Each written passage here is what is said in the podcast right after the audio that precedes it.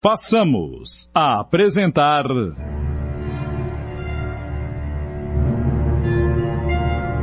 Inimigo de Família. Da obra psicografada de Amarílis de Oliveira, adaptação de Tony de França em 10 capítulos.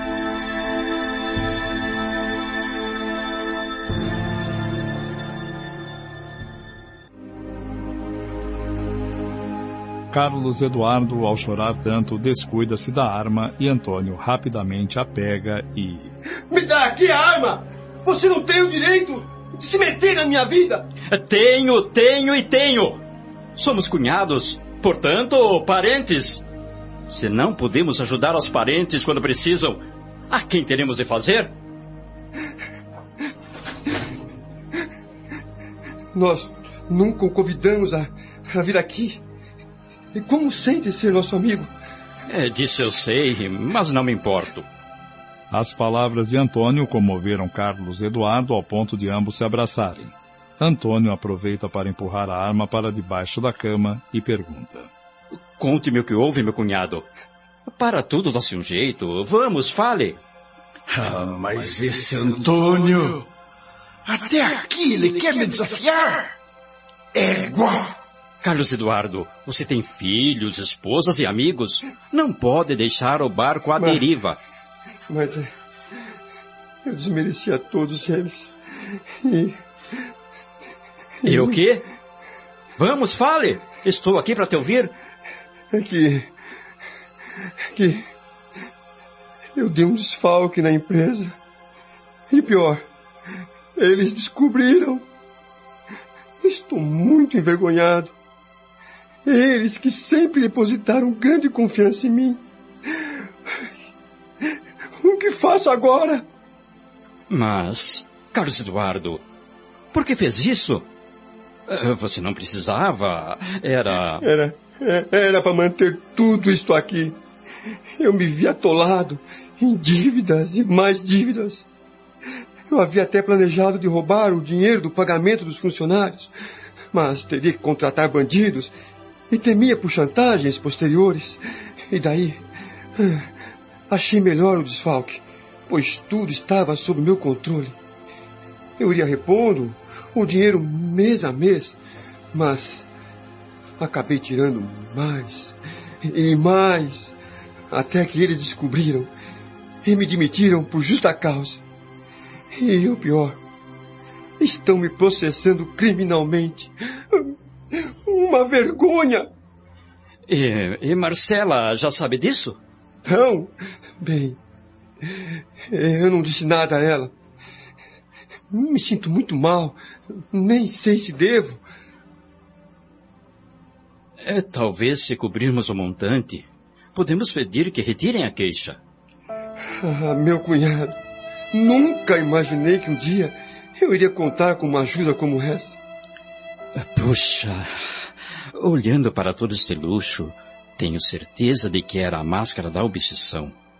É, tanto Carlos Eduardo, tanto quanto quem o obsidiava, eram vítimas e algozes de si mesmos. Meu cunhado, vou falar com um advogado amigo meu. Tenho alguma soma no banco que aliviará a dívida. É, Quanto você deve à empresa? O Antônio, meu cunhado, nem mesmo sei a quantia exata, mas eh, não é pouco. É, já são quase 17 horas. Os bancos já fecharam. Eu vou ligar para sua empresa e falar diretamente com o presidente e expor o plano de acordo.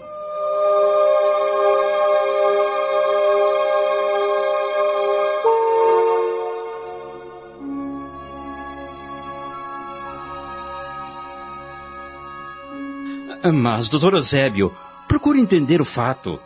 Se o senhor retirar a queixa, vai evitar um escândalo e o meu cunhado jamais irá conseguir um outro emprego. Não e não. Nós depositamos confiança plena no Carlos Eduardo. Eu não admito ladrões na minha organização.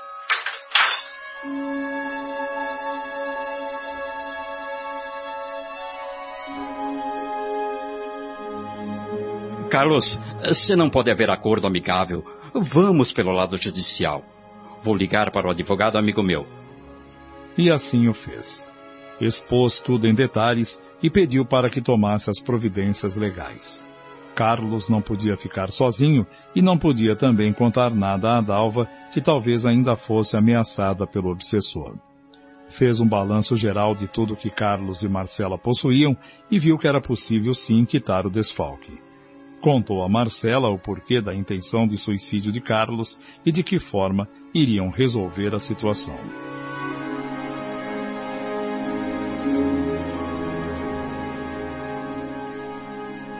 Bem, agora se vocês me dão licença, preciso ir. Dalvi e as crianças devem estar preocupados com meu atraso. Estou levando a arma, ok? Tenham uma boa noite. Orem bastante para que tudo seja resolvido. Boa noite.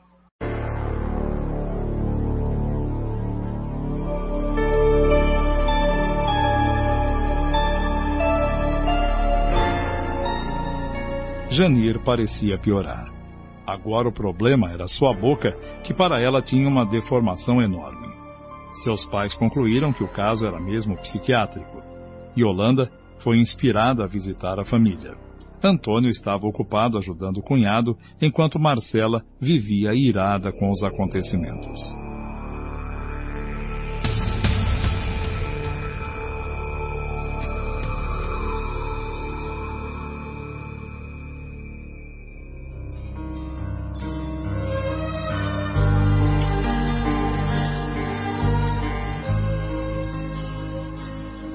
Que prazer recebê-la, Yolanda. Entre, por favor. Há dias que planejo vir aqui, mas você sabe como é, né? Nem sempre as coisas saem como queremos, não é? E Janir, como está? Ai, Yolanda, nada bem. Não sabemos mais o que fazer. Agora ela se fecha no quarto e não sai nem para comer, mas parece um passarinho morrendo. Por que vocês não a levam ao centro espírita? Onde a Dalva está indo? Ela está melhorando cada vez mais. E a Janir se propõe a isso.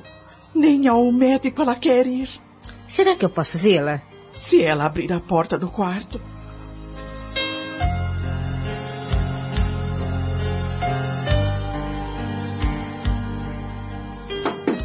Janir, minha sobrinha, abra. Sou eu, sua tia Yolanda.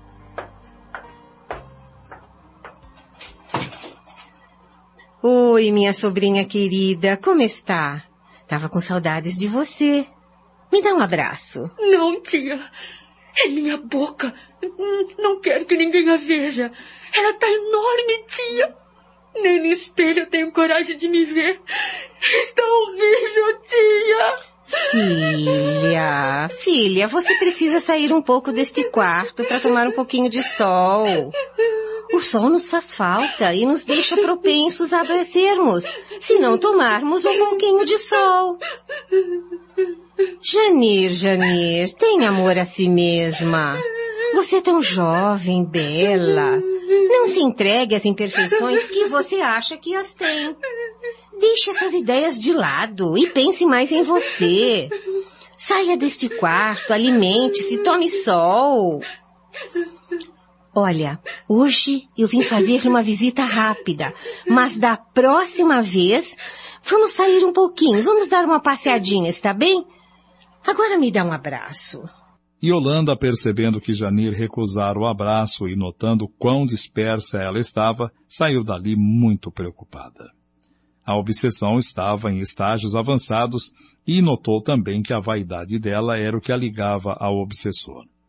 No fim de semana seguinte, Yolanda procurou a ajuda de Antônio e... Tia Yolanda, entre. O Antônio não está em casa. Aliás, ele anda muito esquisito. Esquisito até demais para o meu gosto. Já não para mais em casa e nem diz aonde vai. Deve ser problemas na empresa ou.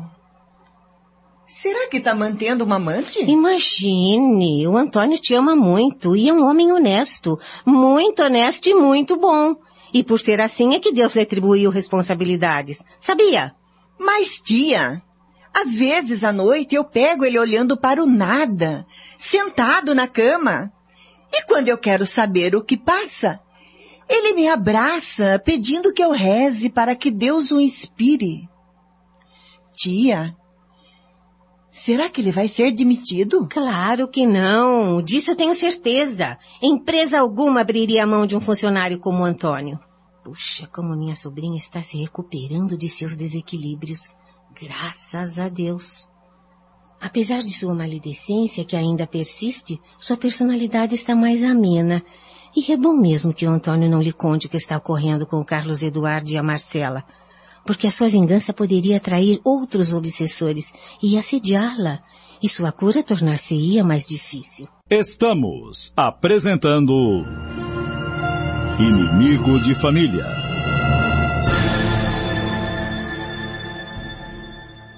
Voltamos a apresentar Inimigo de Família.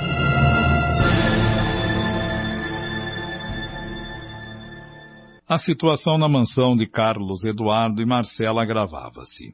Esta já estava ao ponto de separar-se do marido. Culpava só ele tudo o que estava acontecendo. A casa já fora colocada à venda. Onde colocar tantas roupas? E inúmeros pares de sapatos? Os carros vendidos. Agora era um só para a família. Um carro popular.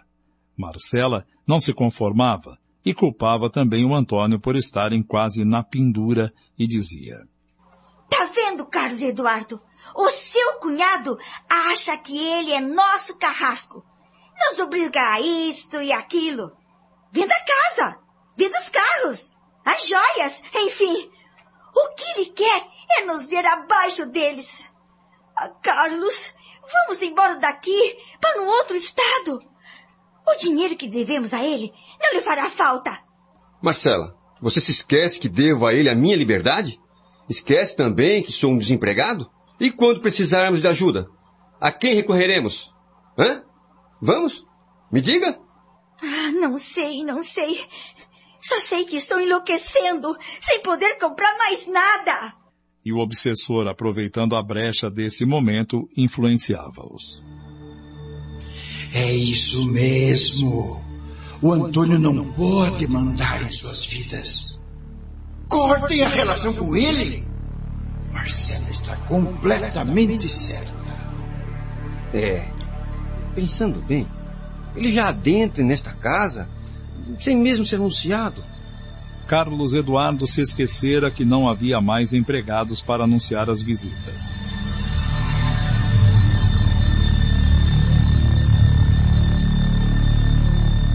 No dia seguinte, ele sai à procura de emprego. Marcela, deseje-me boa sorte. Hoje vou procurar um trabalho. Acho bom mesmo. Mas vê se arranja um cargo à sua posição social. Vê lá, hein? candidatou-se a uma vaga na área administrativa de uma empresa de um outro ramo. Quando viu o salário oferecido. ah, mas é só isto que me oferecem? Eu trabalhei como diretor numa multinacional. Jamais aceitarei esta ninharia. Mal sabia ele que fora Antônio quem procurou o dono da firma para oferecer a vaga. Assim, voltava para casa desanimado, achando que nunca mais obteria chance de ser diretor outra vez.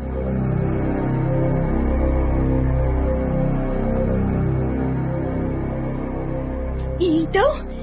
Conseguiu trabalho? Poderei voltar às compras? Não, Marcela. Ainda não foi desta vez. Ah, estou exausto. Vou para o quarto relaxar um pouco.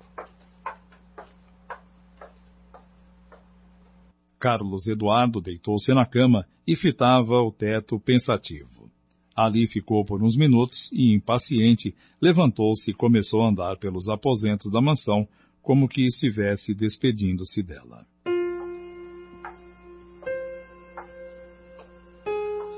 Nossa! Quantos cômodos! Nunca soube que havia tantos. E. para quê? Marcela observava o marido de longe com um aperto no peito. Eis que o telefone toca repetidas vezes.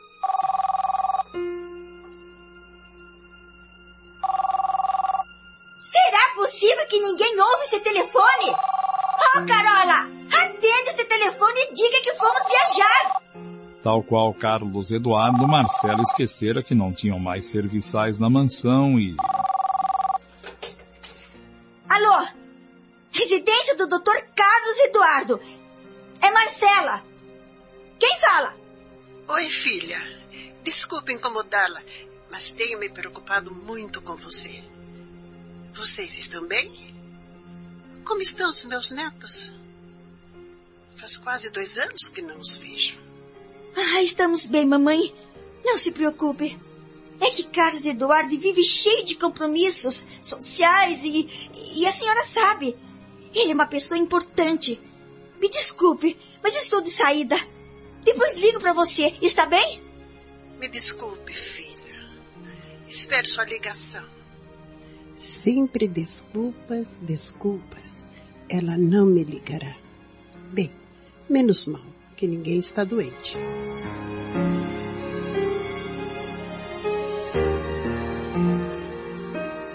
E Carlos Eduardo andava pela casa olhando e passando as mãos nos móveis caríssimos que nunca os vira como agora.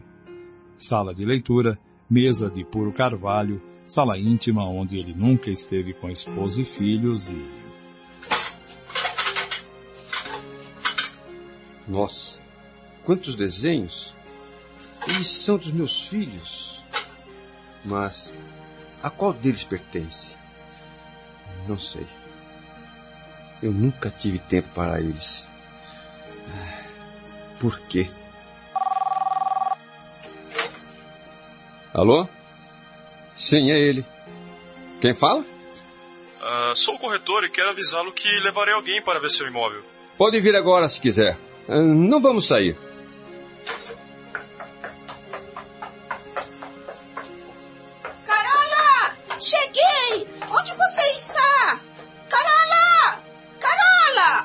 Meu próprio filho.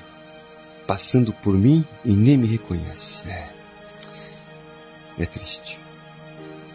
Bem, enquanto o corretor não chega, vou para o meu quarto descansar.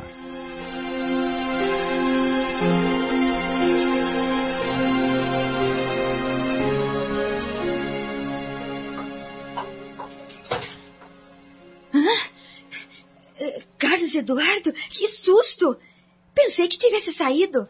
Marcela, que joias são essas? Pensei que tínhamos vendido todas. Ah?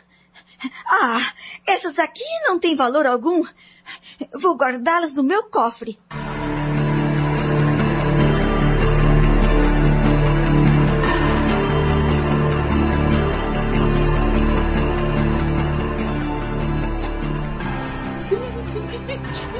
Ah, mas hoje você vai sair desse quarto por bem ou por mal. Vamos ao médico. Você está magérrima, pálida, não se alimenta mais. Eu não vou a lugar algum! Você não manda em mim! Ah, não! Então tome!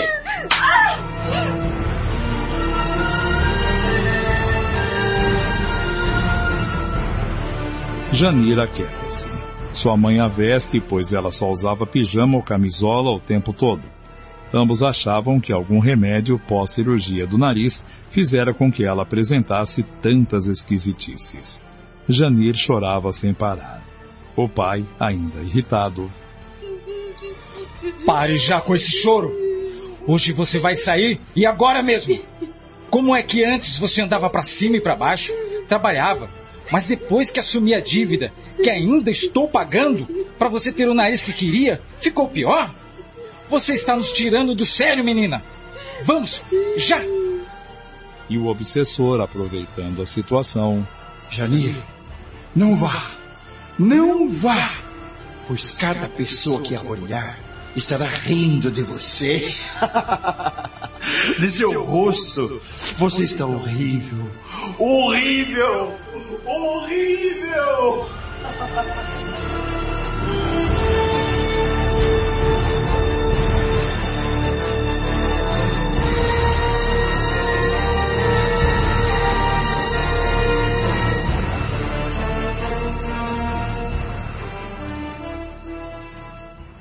Chegamos. Vamos, vamos logo, saiam, saiam. Pai, por favor, vamos voltar para casa. Depressa que não temos tempo a perder. Essa menina não está doente coisa alguma. Está fingindo, isso sim. Ao entrarem na sala de espera, o pai praticamente jogou Janir numa poltrona. A recepcionista se perturbou com a cena. Janir, sempre cabisbaixa e com as mãos cobrindo o rosto, soluçava. Será que ela está com dor? Que tipo de enfermidade teria? Ah, vou pedir ao doutor que a atenda antes dos demais.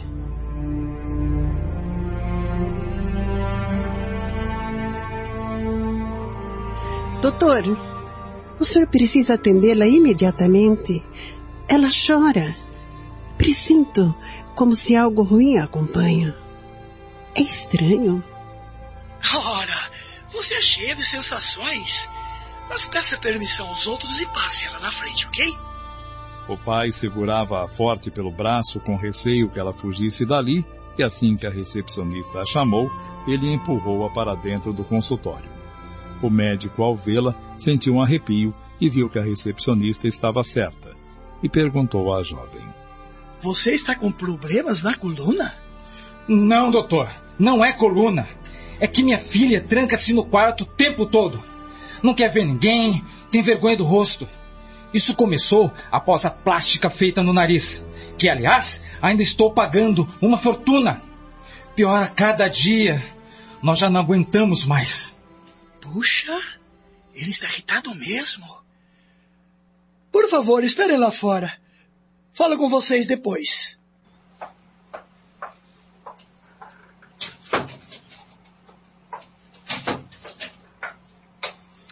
Vou rezar para que esse médico encontre o que há de errado com nossa filha. Janir, por que você cobre o rosto? Deixe-me vê-lo. Doutor, eu, eu tenho um rosto horrível.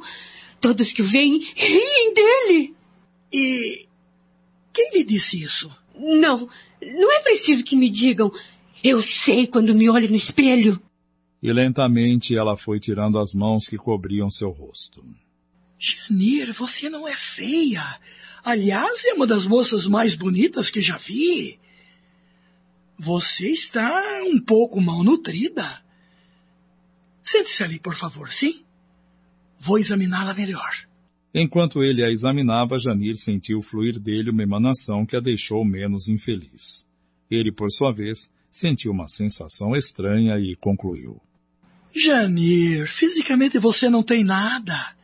Só precisa se alimentar, tomar sol, sair às ruas de o principal. Esquecer esta história de que tem um rosto feio. Você é perfeita. De graças a Deus por isso. Vou lhe recetar algumas vitaminas, ok? Mas prometa-me que vai fazer tudo direito e volte nesta data para nova avaliação. Sinto que preciso fazer uma oração na intenção dela e de seus pais, antes do próximo paciente.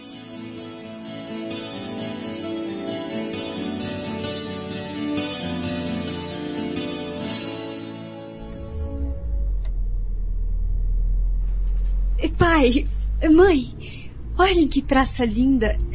Vamos parar um pouco? Claro, filha. Que bom. Imediatamente pararam e Janir pôs-se a andar pela praça. Ela olhava as pessoas e elas sequer reparavam nela. De repente. Vem cá, Dodó! Volte aqui! Volte! Ah, ah, desculpa, moça. É que meu cansinho é muito levado. Estranho. O, o menino não se assustou com a minha feiura. E, e as pessoas que me veem também não estão rindo de mim. Mas eu acho que no fundo, no fundo, elas estão rindo de mim e gritando. Volte já para sua casa, Janir. Senão vai ouvir as pessoas gritando e correndo de medo de você. Acabamos de apresentar.